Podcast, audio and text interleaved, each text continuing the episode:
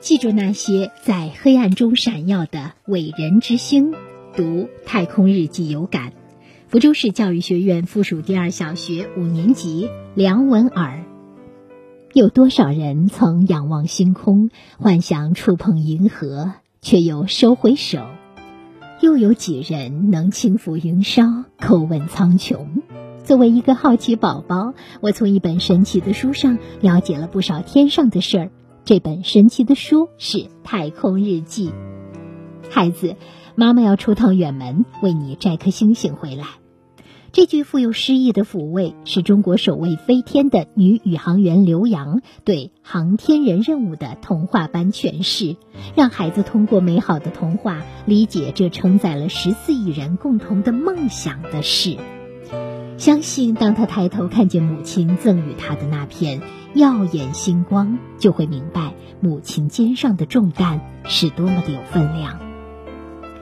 十八年以来，我们一起工作、生活、训练、追求梦想，我们亲如一家。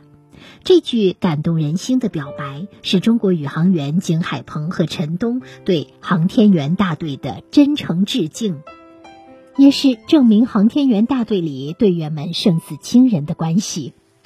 相信大队队员们眺望夜空时，心中沉甸甸装着的，不只是神舟十一号的成功发射，更是神舟十一号里的朝夕相处伙伴们的荣辱与共。三十三天是他们坚守任务的时间，三十三天是他们陪伴我们的时间。神舟十一号是全新起点，航天梦是他们坚守一生的理想。这首真情实感的小诗，是对中国最权威的幕后航天人最认真的抒情。如果探索天空是梦，他们就是造梦人；如果跟随星辰，他们就是追光人。同样做梦的我们，也不会忘记他们的伟大奉献。太空中有许多颗星，正如生活中有许多值得学习的人。我们要向那群航天人学习，学他们舍小家为大家，学他们同心协力、无私奉献，学他们奋勇拼搏、勇于超越。我们应以中国航天人为荣，感谢他们照亮了宇宙探索的漫漫长夜，成为引领航天事业发展的最闪耀的星。好的，以上就是梁文尔的作文。记住那些在黑暗中闪耀的伟人之星。接下来有请唐喜老师点评。亲爱的孩子们，我们读一篇文章或者是一本书，往往会产生自己的感想。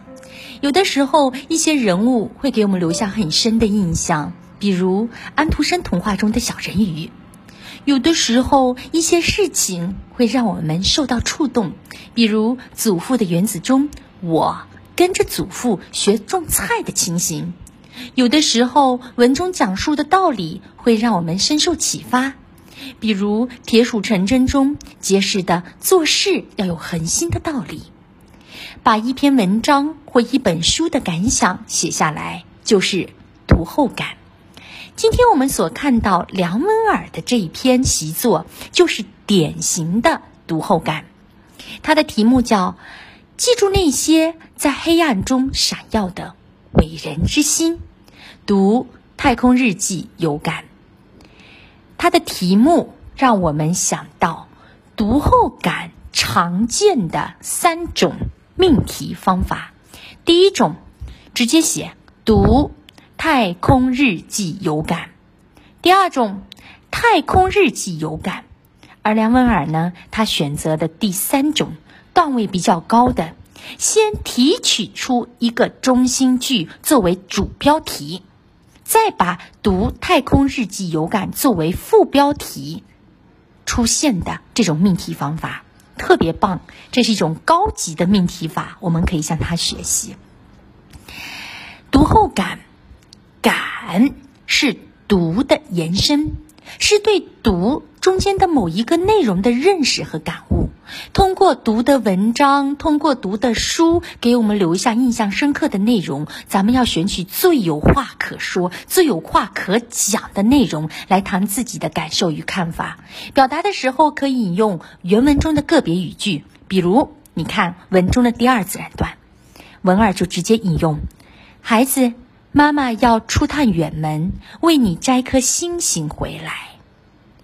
读过的书中最深印象的这句话，像文儿这样，我们可以针对这句感触最深的内容来表达自己的看法，这就是一种感的描写。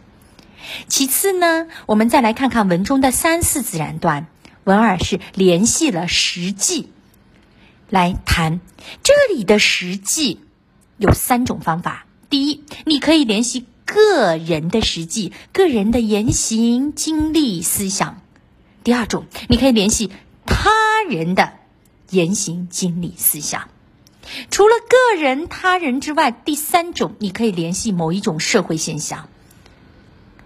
当然，你还可以联系自己的阅读积累、生活经验。那么，我们回过来看看三四自然段，他联系了谁？他联系了中国宇航员景海鹏、程东，他联系了航天大队里头的队员们来谈自己的感受。这就是读后感的感中间的联想，他做的特别棒。文尔这篇文章中还有几个可取之处，一个是开头。用设问的方式引出太空日记，你看，有多少人曾仰望星空，幻想触碰银河，却又收回手？又有几人能鼻正轻拂云霄，叩问苍穹？哇，这两个设问的方式，让我们的眼球关注到他今天向我们推荐的太空日记，这一点做的特别好。其次呢，他全文中间用上的是先叙后议、叙意结合的方法，先继续了文中大致讲了一件什么事，然后再进行谈自己的感想，进行一些浅浅显的议论，把中心写得很明确，把文章写得相对比较具体，特别特别的棒。除此之外，它的结尾段点题点得很漂亮。它的结尾段的点题恰好又回应了文章的主标题，让我们牢牢记住那些在黑暗中闪耀的伟人之心。王二的这一篇读后感写的相当好。